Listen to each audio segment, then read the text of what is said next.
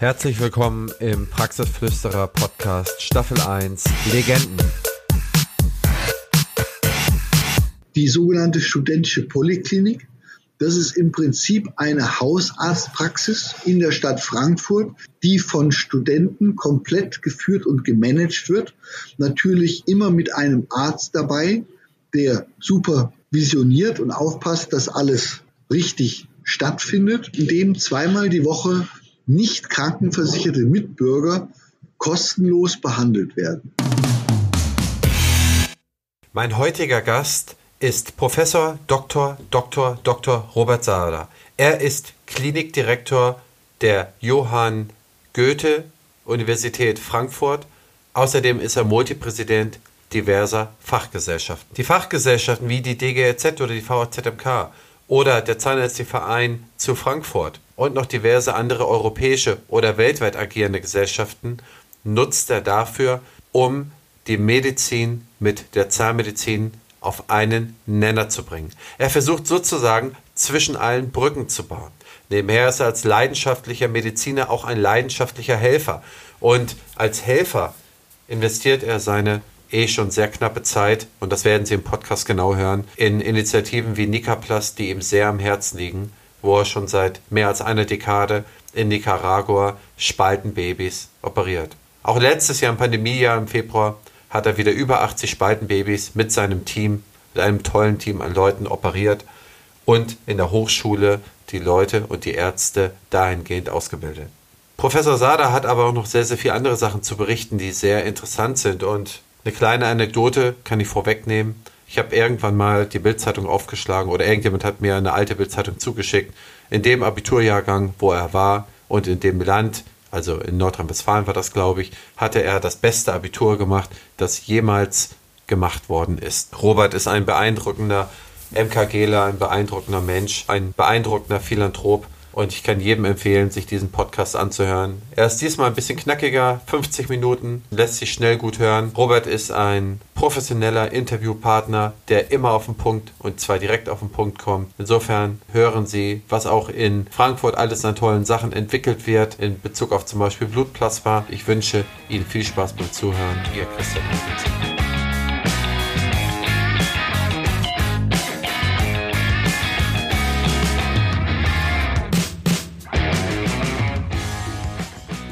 Mein heutiger Gast ist Professor Robert Sader, den ich hiermit herzlich begrüße. Lieber Robert, herzlich willkommen im Podcast. Hallo Christian. Robert, erzähl mal, wieso bist du Arzt geworden? Hm, da glaube ich, kann ich schon sagen, dass es mir übertrieben in die Wiege gelegt worden ist. Mein Vater war auch Arzt oder ist Arzt stammt aus einer alten Ärztefamilie, wobei ich da ergänzen muss, dass mein, meine väterlichen Wurzeln im Iran liegen, in Persien. Da denkt man natürlich gleich an die alte persische Arzttradition und tatsächlich sind viele Generationen vor mir in den Arztberuf gegangen und auch wenn das mir am Anfang nicht so klar war, bin ich doch schon in der Schulzeit dazu hingekommen, dazu geführt worden und spätestens als ich Abitur gemacht habe, war klar, du wirst auch Arzt. Ja, interessant. Was für eine Arztrichtung hat dein Vater denn eingeschlagen? Also mein Vater war Radiologe, aber ich muss dir sagen, mir war schnell klar, dass ich etwas Praktisches machen wollte. Es sind eigentlich zwei Dinge, die mich an der Medizin fasziniert haben und die dazu geführt haben, dass ich mich für den Beruf des Mundkiefer-Gesichtschirurgen interessiert habe. Ich habe mein ganzes Studium über nebenbei als quasi Krankenpfleger gearbeitet, um mir das Studium zu verdienen. Habe begonnen zunächst in der inneren Medizin, dann in der Chirurgie und faszinierend fand ich den Aspekt der Rekonstruktion in der Chirurgie. Weißt du, wenn du einmal internistisch krank bist, dann bekommst du ein Medikament und das Medikament musst du dann dein Leben lang nehmen. In der Chirurgie, da wirst du operiert und wenn alles gut läuft, dann bist du hinterher geheilt. Und so war für mich das Schlüsselerlebnis, ich habe damals einmal in der Notaufnahme gearbeitet in Düsseldorf, dass ich einen jungen Mann gesehen habe, der war Schreiner Lehrling, der hatte sich den Arm gebrochen und war ganz verzweifelt, hatte schreckliche Ängste, dass er seinen Beruf nicht mehr ausüben kann und das alles nicht mehr geht. Ja, dann ist er operiert worden und durch Zufall habe ich ihn ein paar Wochen später auf der Straße getroffen. Er hat mich erkannt, kam auf mich zugestürzt, hielt mir den Arm vor die Nase, sagte, schau mal, ist operiert und wie vorher und alles ist in Ordnung. War natürlich ein wunderschönes Erfolgserlebnis und da war mir klar, sowas möchtest du auch machen. Du möchtest reparieren, rekonstruieren. Das ist der eine Teil. Der zweite Teil ist, in der Schule war mein Lieblingsfach immer die Philosophie. Ich habe mich immer sehr für den Menschen interessiert, seine Individualität, seine Identität. Und deswegen wollte ich als Arzt auch immer mit den Menschen interagieren. Also nicht einfach nur reparieren, auch nicht einen Beruf haben, mit dem man nicht mit den Patienten kommuniziert, sondern einen Beruf, wo man wirklich den Menschen ganzheitlich betrachtet. Auf der einen Seite das körperliche Problem, was ich repariere, heile, aber auch letztendlich sein Geist, seine Psyche mit ihm interagieren. Ich habe deswegen angefangen im Studium dann auf der, einer neurochirurgischen Station zu arbeiten. Ich fand natürlich Gehirnchirurgie faszinierend, bin aber relativ schnell frustriert gewesen, weil in der Neurochirurgie das Reparieren schwierig ist. Wenn man da bei einem Gehirntumor ein Stück Gehirn wegnimmt, die Funktionen, die sind mehr oder weniger hinterher gestört. Dann bin ich in die Herzchirurgie gegangen. Herzchirurgie fand ich auch faszinierend. Ich war damals in München, habe dort formuliert in dem Team von Professor Bruno Reichert, der damals gerade die erste Herz-Lungen-Transplantation durchgeführt hat und habe dort als Student teilgenommen, wissenschaftlich an Traumstudien. Also wir haben damals geschaut, was träumt ein Patient in der Nacht vor einer Herz-OP, wobei damals ja die Herzoperationen noch gar nicht so sicher waren wie heute. Ja, da bestand ein hohes Risiko, dass man aus der Narkose nicht mehr aufwacht. Leider ist die Herzchirurgie langweilig, chirurgisch langweilig. 95 Prozent bestehen aus Herzklappenoperationen oder Bypassoperationen. Das ist quasi Fließbandchirurgie, Routinechirurgie, wo keine für mich richtige Kreativität gefragt ist. Also bin ich wieder weitergezogen und bin in die Gefäßchirurgie und Mikrochirurgie gekommen. Das fand ich höchst anspruchsvoll. Man begann damals mit den Nierentransplantationen. Auch das ist etwas, was die Menschen sehr belastet hat. Und eigentlich war für mich klar, hm, okay, du wirst Mikrochirurg. Dann kam das praktische Jahr und da kann man ja in der Medizin sich ein sogenanntes Tertial aussuchen, vier Monate, wo man hingeht. Und ich wollte unter keinen Umständen in irgendein internistisches Fach. Ich wollte auch chirurgisch arbeiten. Ich kannte aber schon alles und hatte einen guten Freund, der in der Mundkiefer-Gesichtschirurgie promoviert hat und er sagte, geh doch in die MKG. Ich bin sicher, das wird dir gefallen. Das ist eine feine Chirurgie, abwechslungsreich. Da geht es auch um den Menschen. Und so habe ich mich dann für das praktische Jahr in der MKG-Chirurgie eingetragen, ohne das Fach je vorher irgendwie bewusst wahrgenommen zu haben und wusste vom ersten, zweiten Tag an, das ist mein Ding. Ich habe damals in Düsseldorf Professor Fritzemeyer, einen genialen Operateur, gleich am Anfang assistiert, wie er eine Neck Dissection quasi zelebriert hat. Ja, und diese feine Anatomie, basierend auf dem anatomischen Wissen, das war genau das, was ich gesucht habe auf der einen Seite. Und auf der anderen Seite, natürlich, wenn man im Gesicht operiert, muss man mit dem Menschen interagieren. Ja, ob das jetzt in der Onkologie ist, wo wir unsere Patienten massiv letztendlich schaden. Auch psychologisch müssen sie geführt werden. In der Dysknatie-Chirurgie, wo wir Gesichter verändern.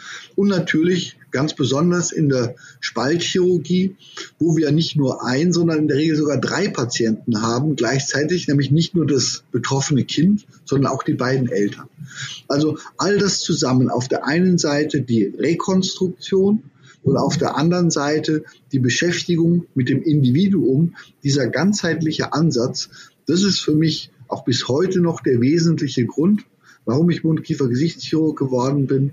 Das ist das, was mir Freude macht. Und wenn ich jetzt nochmal das Ganze 50 Jahre zurückdrehen müsste, ich würde ganz genauso wieder entscheiden. Ich glaube, ich habe die richtige Entscheidung für mein Leben getroffen.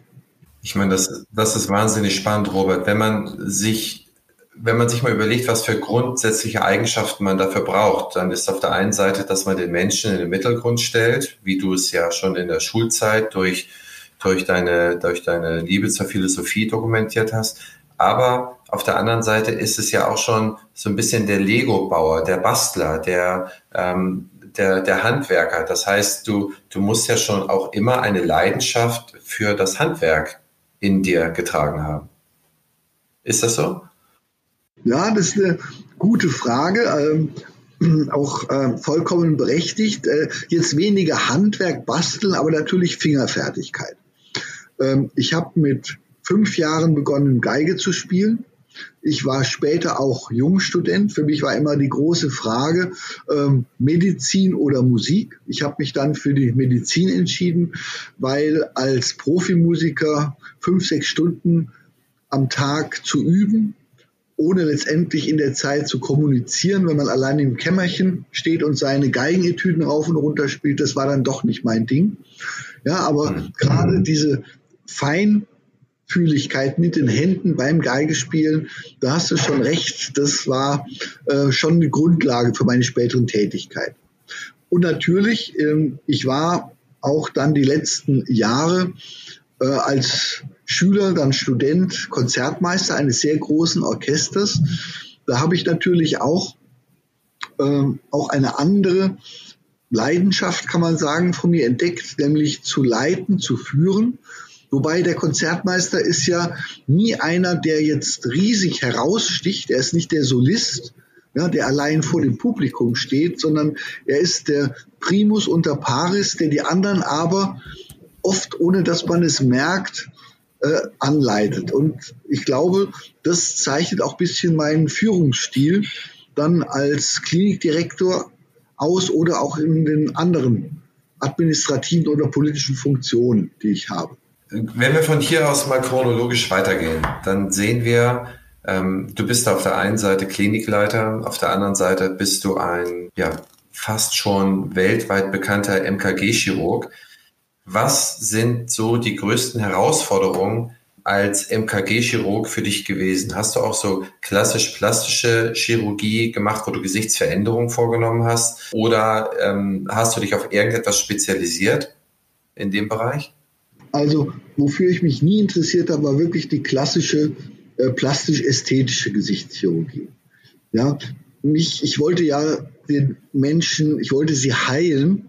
Ja, ich wollte sie nicht schöner machen im klassischen Sinne.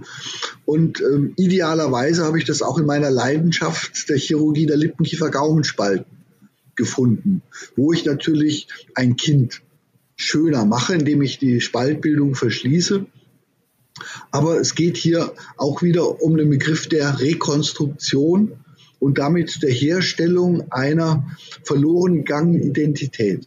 Das war für mich so das Entscheidende. Soweit ich weiß, ist es ja immer noch so, dass so ein Tag die Woche morgens immer noch ähm, Kleinst- und Kleinkinder operierst. In welchem Alter befinden sich diese Klein- und Kleinstkinder, die du diesbezüglich operierst?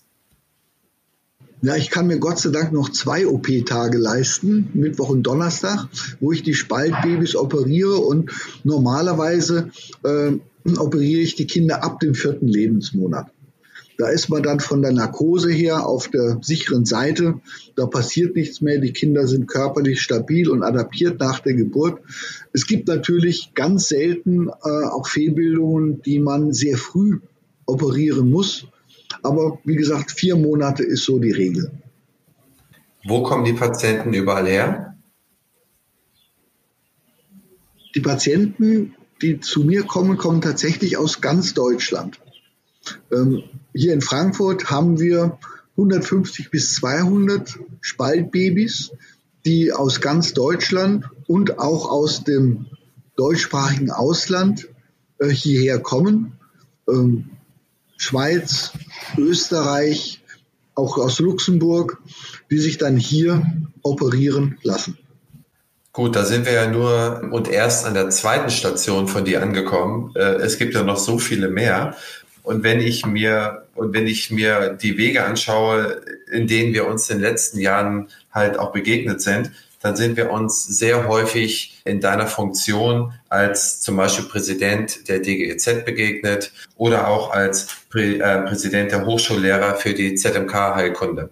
Bitte gib uns doch mal einen Einblick darüber, welche Funktion du da bekleidest und was dein Ziel ist, gerade diese Funktion zu bekleiden und welche Vorteile oder welches Wissen, welches Transferwissen du hier schaffen kannst, um, wenn man so will, alles insgesamt zu bessern, beziehungsweise dein erstes Ziel zu erreichen, dass du den Menschen in den Mittelpunkt stellst. Das heißt, gib mal einen Überblick über deine Funktion bei den Fachgesellschaften und äh, die diesbezügliche, das diesbezügliche Ziel, das du damit verfolgst. Ja, in der DGLZ, da bin ich jetzt tatsächlich schon seit 2009 Präsident, jetzt in der vierten Amtsperiode. Und auf den ersten Blick verwundert es wahrscheinlich, was hat ein Mundkiefer-Gesichtschirurg in einer Gesellschaft zu suchen, die sich primär mit der zahnmedizinischen und funktionellen Ästhetik beschäftigt, also mit den Zähnen direkt. Ja, unsere Mitglieder sind vorwiegend aus der konservierenden Zahnheilkunde, aus der Prothetik. Chirurgen sind relativ selten. Nun, 2009 gab es innerhalb der DGZ verschiedene Richtungsströmungen, Auseinandersetzungen. Ähm, es war nicht klar, in welche Richtung sich die Gesellschaft entwickeln sollte und wollte. Und man hat dann ganz bewusst eine neutrale Person gesucht, fachlich, und mich dann gefunden, der zum einen eben als Mundkiefer-Gesichtschirurg nicht parteiisch war, auf der anderen Seite als Hochschullehrer die Übersicht gehabt hat über Entwicklungen, über neue Trends, auch politisch, in welche Richtung sich die deutsche Zahnmedizin weiterentwickelt. Und ich glaube, die DGZ, inzwischen hat sie über 2200 Mitglieder, hat sich in dieser Zeit nicht schlecht entwickelt und ähm, die Mitglieder, glaube ich, sind recht zufrieden mit meiner Arbeit und wir werden sehen, ob ich es auch noch ein bisschen länger machen kann.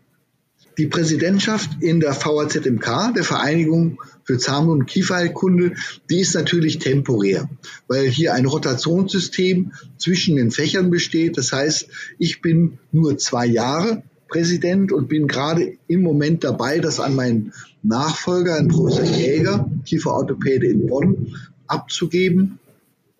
Für mich war wesentlich in meiner Amtszeit natürlich die Beschäftigung mit der neuen Approbationsordnung für Zahnmedizin. Das war das Thema. Das ist war und ist kein leichtes Thema, weil es gerade hier darum geht, auch zwischen den Fächern zu vermitteln. Wir sitzen alle in einem Boot. Wir müssen sehen, dass wir uns auf der einen Seite innerhalb des Curriculums gegenüber der Medizin äh, durchsetzen, was die Quantität angeht. Auf der anderen Seite muss die Zahnmedizin auch selber medizinischer werden. Also viele Fragestellungen, komplexe Zusammenhänge, um die man sich hier kümmert. Hier habe ich versucht, meinen Teil beizutragen und werde das jetzt an meinen Amtsnachfolger übergeben. Was neben den nationalen Gesellschaften mir persönlich aber ganz besonders am Herzen liegt, ist die internationale Zahnmedizin. Ähm, ich selber reise sehr gerne. Ne, dadurch, dass mich Menschen interessieren, interessieren mich natürlich andere Kulturen, alte Vorgehensweisen. Ich sage immer, viele Wege führen nach Rom. Es gibt unterschiedliche Lösungsansätze und jeder Lösungsansatz hat meistens seine Berechtigung. Er sieht die Dinge nur aus einem anderen Blick. Und so habe ich immer auch versucht, mich international einzubringen, zu vernetzen. Ich bin äh, Generalsekretär elekt der International Federation of Aesthetic Dentistry und seit letztem Jahr auch der Präsident der ICI Europe, des International Congress of Oral Implantology. Wir sind die älteste implantologische Gesellschaft weltweit, 48 Jahre alt, haben über 15.000 Mitglieder auf der ganzen Welt Und ähm, hier will ich auch sehen, dass dann gerade auch die deutsche Implantologie eine mitmaßgebliche Rolle spielt. Also wenn ich mir das so anschaue, da gibt es ja noch einige andere Dinge, die du machst. Wie bekommst du das zeitlich hin? Wie bekommst du das in dieser Breite hin, abzudecken? Wer organisiert dich? Wie groß ist dein Backoffice, um das alles äh, vernünftig äh, auf Vordermann und auch mit der notwendigen Aufmerksamkeit ähm, durchzusetzen? Also ich habe zwar natürlich in den Funktionen überall eine Geschäftsstelle oder ein Sekretariat, aber gerade weil ich wirklich so viel mache und an verschiedenen Stellen, muss das äh, Backoffice in einer Person liegen. Leider kann ich es mir nicht leisten, mir einen persönlichen Assistenten anzustellen. Deswegen ist mein Backoffice, bin ich selbst. Also ich selber organisiere das, manage das. Natürlich, es kostet Zeit, gar keine Frage. Aber auf der einen Seite, wenn ich etwas kann, ist es Organisieren und Logistik. Das war schon zu Schulzeiten so. Und auf der anderen Seite habe ich dadurch natürlich ein etwas eingeschränktes Privatleben. Ich habe Gott sei Dank eine Familie, die auch selbst hochaktiv ist. Meine Frau ist äh, selbst äh, von morgens bis abends mit ihren unterschiedlichen Aktivitäten beschäftigt. Äh, meine Familie lebt in Düsseldorf, ich arbeite in Frankfurt, also von Montag bis Freitag gehört mein Leben letztendlich meiner Arbeit. Wenn ich mich dann ähm, in den Zug oder ins Auto setze, um nach Düsseldorf zu fahren, da bleibt natürlich das hinter mir. Zu Hause gehört meine Zeit nur der Familie. Und auf diese Art und Weise war es mir möglich, eben die Zeit frei zu machen, um all die Dinge letztendlich zu bewirken. man muss auch sagen, gerade wenn man verschiedene Bereiche bespielt, dann findet man auch viele Synergien.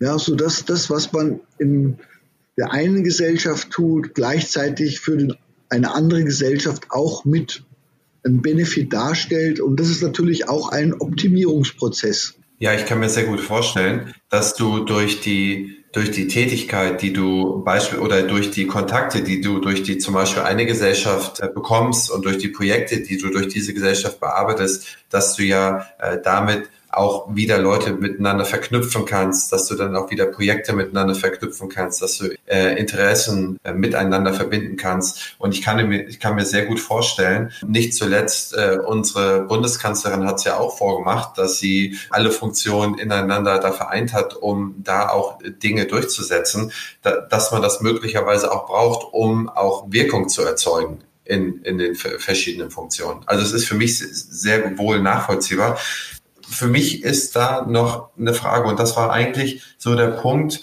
den ich, wo ich dich in den letzten Jahren beobachtet habe, wo du immer sehr, sehr viel Zeit jedes Jahr aufgewendet hast und auch im Jahr immer dafür, wenn man so wie getrommelt hast, auch für Unterstützung geworben hast. Das war die Initiative Nikaplast E.V. Und da würde ich dich einfach mal bitten, etwas drüber zu erzählen. Was macht ihr? Was braucht ihr vielleicht auch? Auch ein, auch ein Aufruf für, für gegebenenfalls für, für Unterstützung.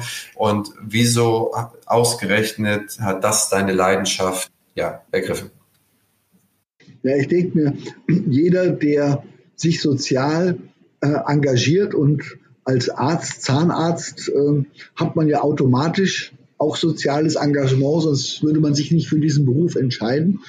Ähm, der sollte auch ehrenamtlich tätig sein.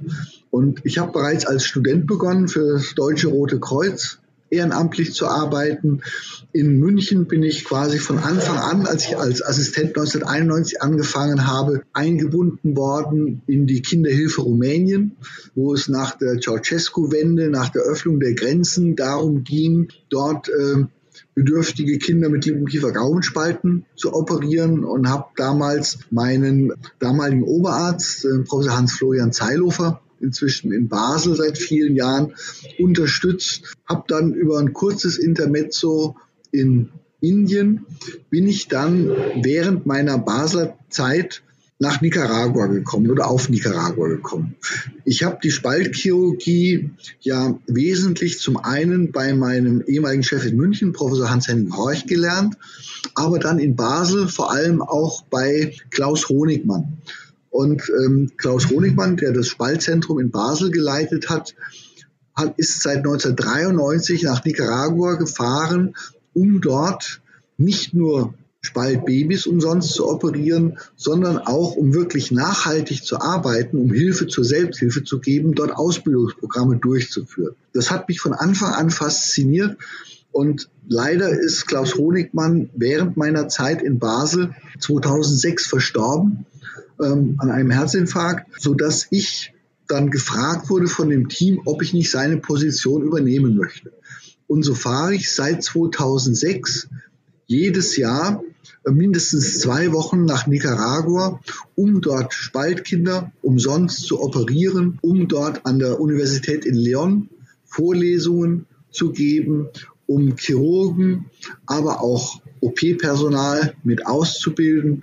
Manchmal schaffe ich es ein zweites Mal, eine Woche noch hinzufliegen, dann nur an die Universität, nur für Ausbildung. Und das ist wirklich eine große Liebe und Leidenschaft von mir geworden. Das ist absolut bemerkenswert, Robert, wie du das noch bei dir in deinen vollen Terminplan unterbringst. Gib mir da noch mal einen Hinweis. Kann man die Gruppe unterstützen? Wie kann man die unterstützen? Ich würde da auch gerne äh, etwas verlinken. Ich finde die Initiative absolut bemerkenswert und spitze. Ähm, und vielleicht am Rande, in diesem Covid-Jahr, war dir das auch möglich, dahin zu fliegen oder ist es dieses Jahr nicht möglich gewesen? Ja, also zunächst mal zu der zweiten Frage. Gott sei Dank, wir fliegen immer Anfang Februar jedes Jahr. Ja, wir sind am 15. Februar zurückgekommen nach einem zweiwöchigen Einsatz, währenddessen wir 84 Kinder operiert haben, gerade bevor Corona hier losging. Also wir haben es gerade geschafft. Ob das im nächsten Frühjahr auch äh, wieder in der Form möglich sein wird, wissen wir natürlich nicht. Im Moment ist das Land auch nur sehr schwer zu erreichen, weil viele Fluggesellschaften ihren Flugbetrieb eingestellt haben. Wir alle haben uns im Kalender wieder die ersten zwei Februarwochen reserviert. Aber wenn das nicht klappen sollte, dann werden wir sofort nach Nicaragua wieder fliegen, wenn es möglich ist, dann zu einem späteren Zeitpunkt im Jahr. Wir sind ein großes Team, immer dasselbe, bestehend aus 15 Personen, jeder in seinem Bereich spezialisiert. Äh, das sind drei Chirurgen, vier Anästhesisten, OP-Schwester. Wir haben Zahnarzt, Zahntechniker, Kieferorthopäde mit dabei, auch eine Logopädin, eine Ergotherapeutin, eine Still- und Ernährungsberaterin, um gerade für die Spaltbabys wirklich das komplette Behandlungsspektrum abzubilden und genauso interdisziplinär dort zu arbeiten wie auch hier in Deutschland. Wir machen das alle in unserer Freizeit. Unser Verein hat keinen Overhead, also keine Geschäftsstelle, keine sonstigen Kosten. Das heißt, mit den Spenden, über die wir uns finanzieren, werden alleine die Reisekosten für uns Economy-Tickets und dann und die ganzen Materialien, die wir brauchen, finanziert. Leider bekommt man von der Industrie seit dem Antikorruptionsgesetz nichts mehr gesponsert, spendiert. Ein Beispiel, früher haben wir äh, vor ja, schon sehr lange her von der Firma Johnson Johnson für um die 2000 Euro das notwendige Nahtmaterial umsonst bekommen. Heute bekommen wir gar nichts mehr. Wir müssen alles selber einkaufen ja, zum normalen Listenpreis.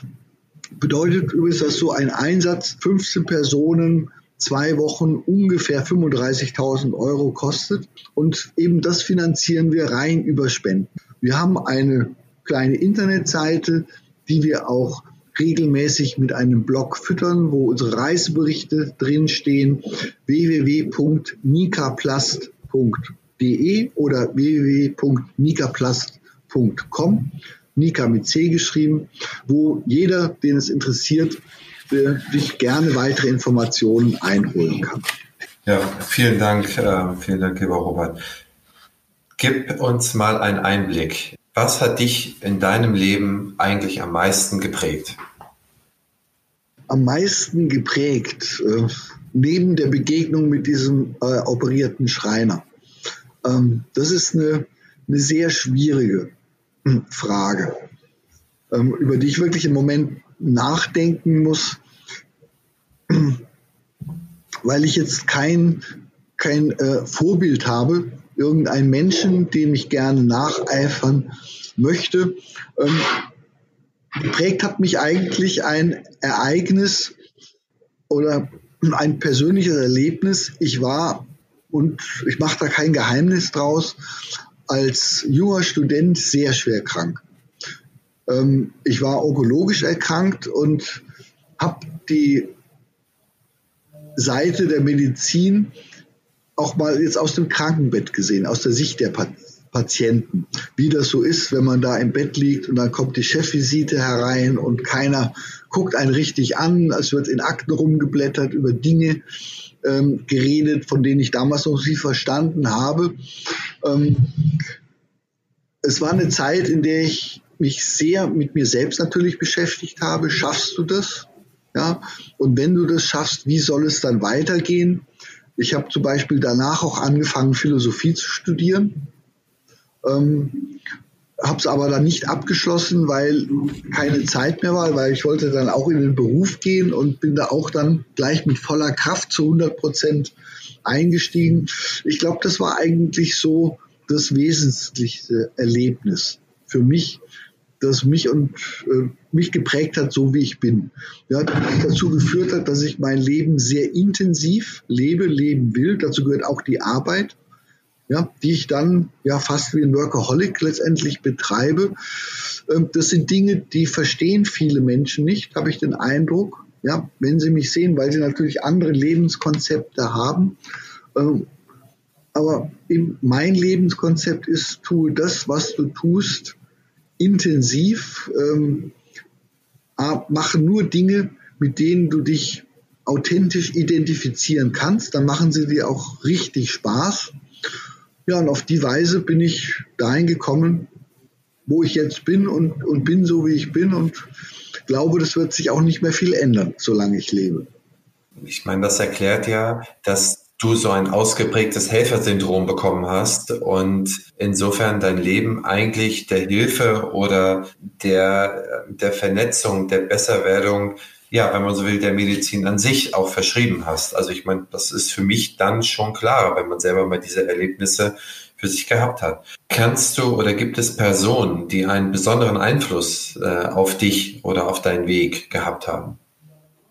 Also auf meinen Weg zu Beginn meines Lebens sicherlich meine Urgroßmutter, die mich die ersten fünf Jahre aufgezogen hat, weil meine Mutter arbeiten musste, um das Geld zu verdienen. Mein Vater hat damals studiert.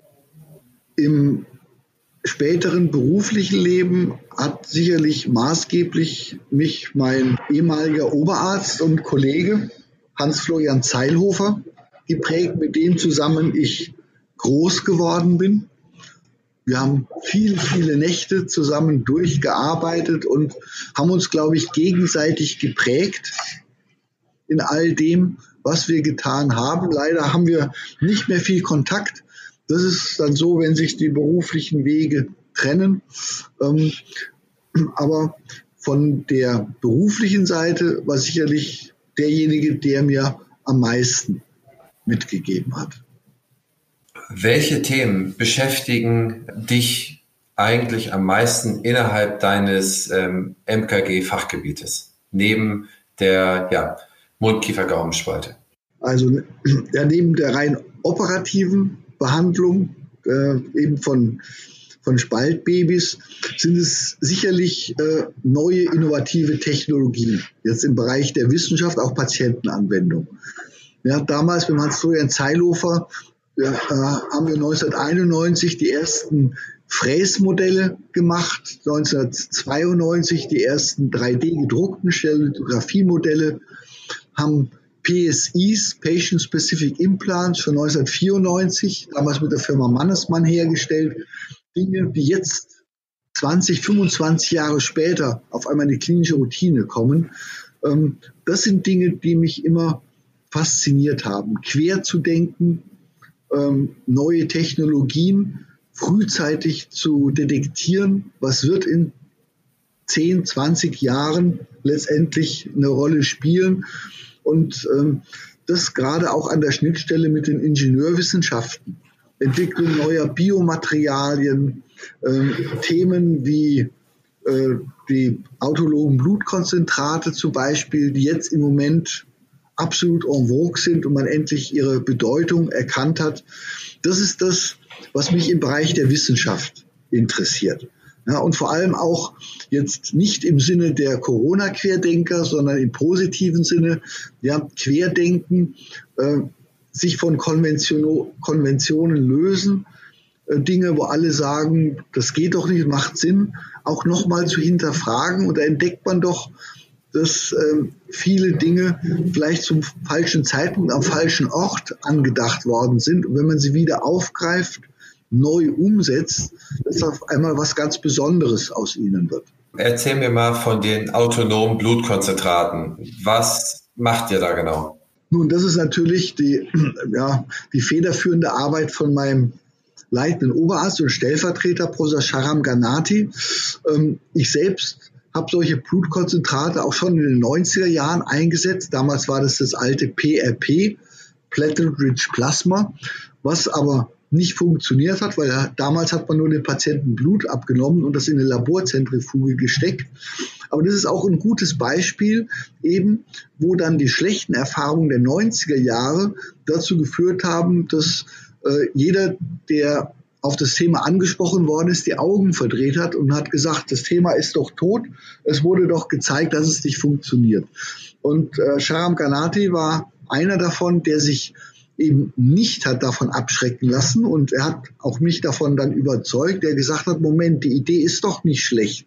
Ja, und bloß weil es damals nicht funktioniert hat, ja, ist doch die Idee nicht ähm, vom Tisch, sondern lass uns doch mal richtig und wissenschaftlich damit beschäftigen.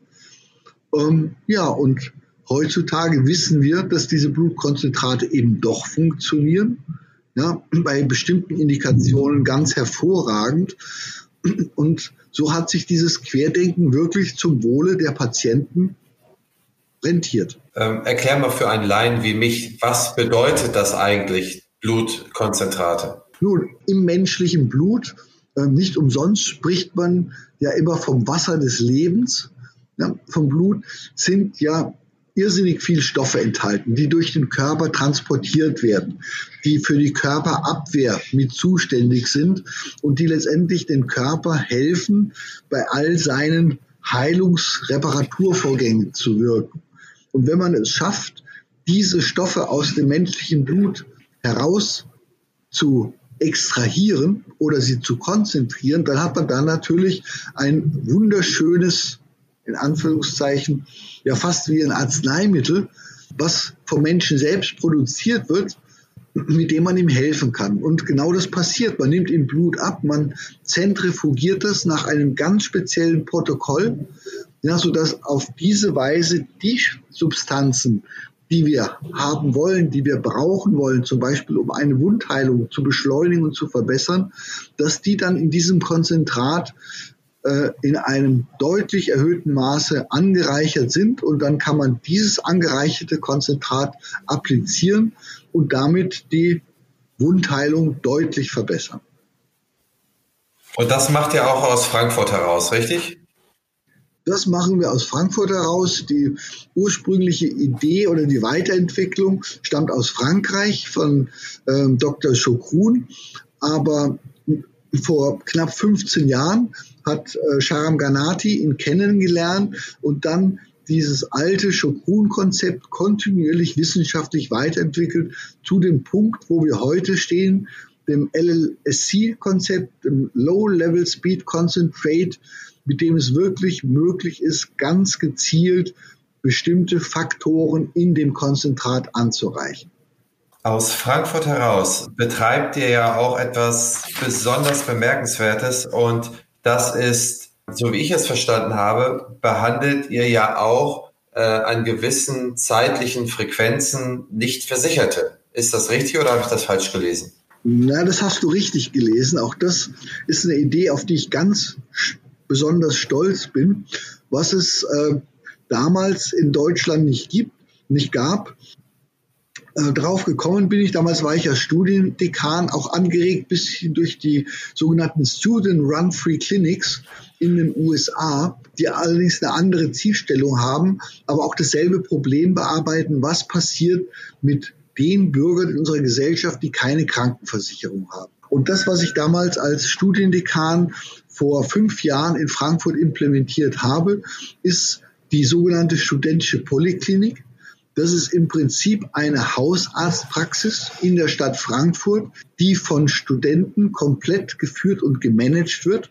Natürlich immer mit einem Arzt dabei, der supervisioniert und aufpasst, dass alles richtig stattfindet, in dem zweimal die Woche nicht krankenversicherte Mitbürger kostenlos behandelt werden. Das hat äh, eingeschlagen wie eine Bombe. Wir sind auch sehr stolz. Wir haben dafür den hessischen Preis für Exzellenz in der Lehre bekommen, weil nämlich das, was die Studenten dort machen und lernen, ihnen angerechnet wird im Medizinstudium als Wahlfach. Auf diese Weise sind sie auch gleichzeitig versichert. Inzwischen gibt es seit zwei Jahren den ersten offiziellen äh, Ableger oder Nachahmer, wie man das sagt, der in Hamburg auch dort gibt es eine studentische Polyklinik, die gemeinsam mit uns aufgebaut worden ist. Ja, also wir geben unser Wissen, wie man das Ganze macht, natürlich sehr gerne weiter im Rahmen unseres sozialen Engagements. Eine weitere studentische Polyklinik ist gerade an der Universitätsmedizin in Essen geplant. In Mannheim laufen die Vorarbeiten in Hannover und sogar in Österreich in Graz.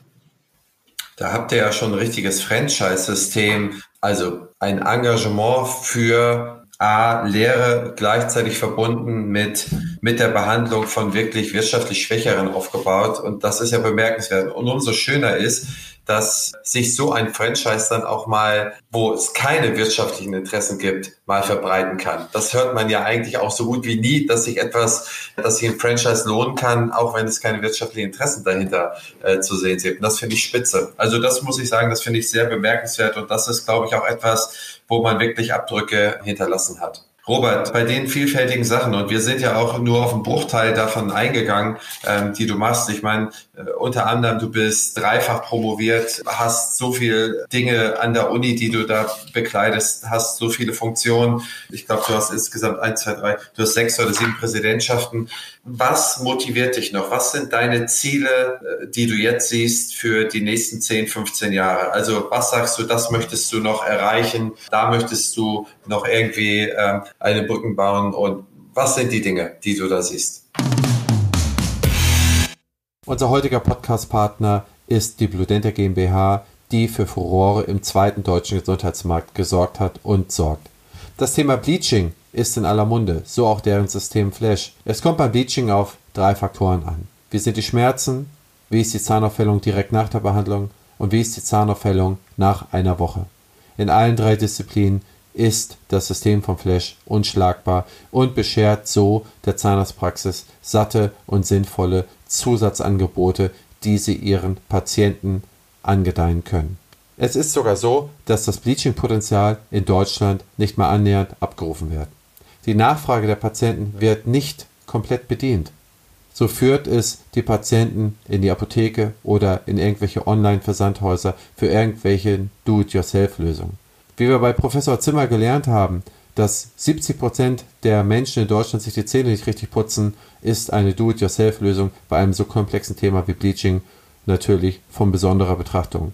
Insofern kann ich alle Kollegen und Zahnärztinnen und Zahnärzte dazu ermutigen, sich mit dem Thema auseinanderzusetzen, das Patientenpotenzial nicht an sich vorbeigehen zu lassen und sich mit dem Thema zu beschäftigen. Haben Sie Interesse? Schauen Sie einfach mal unter www.blutdenta.de und jetzt viel Spaß beim weiteren Zuhören. Ich glaube, für mich die, die wichtigste Brücke, die gebaut werden muss oder Brücke gibt es ja schon, aber die muss verstärkt und ausgebaut werden, ist die Brücke zwischen Medizin und Zahnmedizin. Unsere Gesellschaft hat sich massiv verändert in den letzten Jahrzehnten. Sie wird sich noch viel mehr verändern. Medizin und Zahnmedizin haben sich verändert. Auf der einen Seite durch mehr Wissen um die Physiologie, Pathologie, aber auch ganz neue Technologien. Ich denke an den ganzen Bereich der 3D-Verfahren, ob das jetzt von navigierten Behandlungsverfahren geht der 3D-Planung bis hin zu dem ganzen 3D-Druck. Dinge, die Zeilofer und ich ja damals vor 25 Jahren schon äh, in den Anfängen mitbearbeitet haben. Ich glaube, dass der Zahnarzt der Zukunft andere Dinge wissen muss als heute, auch in seiner Einbettung im Gesundheitssystem. Ich glaube auch, dass sich das Gesundheitssystem hier ändern wird äh, und hoffe natürlich, dass es zum Guten sein wird. Man muss natürlich bei Veränderungen auch immer aufpassen. Dinge können auch schlechter werden. Und ähm, deswegen bin ich auch immer der Meinung, wenn Prozesse sich verändern und gerade der gesellschaftliche Druck, der führt zu Veränderungen, dann muss man sich dem stellen. Es bringt nichts oder ist sogar schädlich, sich dagegen zu stemmen. Damit kann man Dinge zwar verlangsamen, aber man kann sie nicht verhindern. Dann sollte man lieber in die Prozesse proaktiv einsteigen und sie dann letztendlich zu modulieren im Prozess, damit sie in die richtige Richtung gehen. Und ich glaube, die Entwicklung der Medizin und Zahnmedizin und das beginnt beim Studium, im Studium selbst, äh, also dann bei den Approbationsordnungen bis hin auch zu den späteren Versorgungsstrukturen. Ja, das ist ein wichtiger Punkt. Und die Entwicklungen der MVZs in der Zahnmedizin, ja, die auf der einen Seite natürlich Investoren getrieben, ja, gekommen ist, wie es in der Medizin schon lange üblich ist. Dinge, die man ähm, beurteilen kann, wie man möchte, aber die nicht aufzuhalten waren. Aber wir haben ja viel aus der Medizin gelernt, auch was in diesem Bereich eben nicht gut funktioniert hat, als man letztendlich medizinische Teile privatisiert hat. Wir sollten sehen, dass diese Fehler in der Zahnmedizin nicht auch gemacht werden, wenn das zunimmt. Wir sehen aber auch, dass die MVZ-Strukturen letztendlich durch den Drang nach mehr Spezialisierung entstanden sind, durch mehr gewünschte Arbeitsteilung, natürlich auch basierend auf neuen Lebensmodellen und Arbeitszeitmodellen. Hier muss dann der, die berufliche Seite agieren, ja, bezüglich von postgradualen Weiterbildungsstrukturen oder auch wirklich einer postgradualen strukturierten Weiterbildung, wie sie die VHZMK ja schon vor vielen Jahren mit einer Resolution gefordert hat. Und diese ganzen Dinge unter einen Hut zu bringen, ja, miteinander letztendlich zu vernetzen in einer Art und Weise, dass erstens der Patient davon profitiert und zweitens der Beruf für die Zahnärztin oder den Zahnarzt auch weiterhin genauso viel Spaß macht und attraktiv ist, das, glaube ich, ist die große Aufgabe für die nächsten zehn Jahre. Und soweit ich das kann in meinen verschiedenen Positionen, würde ich hier gerne diese Entwicklungen mit modulieren und ja, hoffentlich dann äh, ein, zu einem neuen Bild zusammenformen, was wirklich Sinn macht. Robert, zehn Schnellfragen zum Schluss, wo du einfach dich nur für eine Sache entscheidest. Ich schmeiß dir ein paar Begriffe zu, okay? Okay. Bin gespannt. Recherche, Bibliothek oder Internet? Internet. Anlage, Sparbuch oder Aktie? Ha, beides schlecht. Was ist besser? Das Wissen, das eigene Wissen, ne? Als Hochschullehrer. Das eigene Wissen, also Sparbuch, ich bin kein Sicherheitsmensch, der Geld äh, horten will auf dem Sparbuch und bin ehrlich, von Aktien verstehe ich selber zu wenig. Ich war noch nie ein Finanzmensch, ich kann damit nicht umgehen. Ich muss mir andere Anlageformen suchen. Fortbewegung fern, Zug oder Flieger? Gar keine Frage, Flieger. Fortbewegung nah, Fahrrad oder E-Roller? Da würde ich einen E-Roller bevorzugen. Wohnen, Stadt oder Land? Lieber Stadt, ja, wegen dem kulturellen Angebot und den Möglichkeiten. Urlaub, Küste oder Berge? Eigentlich beides, vielleicht mehr Küste. Ein bisschen mehr. Samstagabend, Netflix oder ARD und ZDF? Samstagabend gehört eigentlich nicht im Fernsehen. Deswegen keines vorbei. Gut. Kino, Action oder eher mal ein Drama? Lieber Action. Einkauf, Amazon oder Innenstadt? Innenstadt. Das Shopping-Erlebnis ist einfach noch zu schön, die Dinge in die Hand zu nehmen, auszuprobieren und bevor man sie kauft. Fortbildung, online oder persönlich?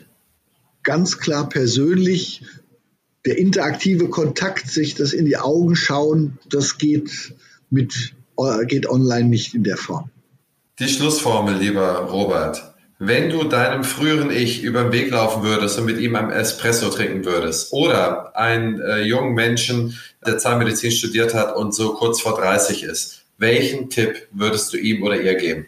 Dass er sich konzentrieren soll, das zu machen, was er liebt, weil das wird er dann immer gut machen und das wird er, da wird er erfolgreich sein und dass er immer zu sich selber authentisch sein soll. Ja, es nützt nichts, irgendwie sich zu verstellen oder anders sein zu wollen, als man ist, sondern sei so, wie du bist, dann macht es dir am meisten Spaß und dann wirst du auch deinen größten persönlichen Lebenserfolg haben.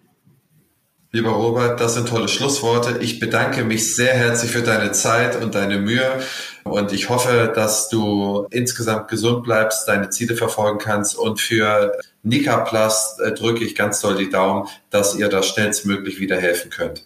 Vielen Dank, lieber Robert. Ich danke dir herzlich, Christian.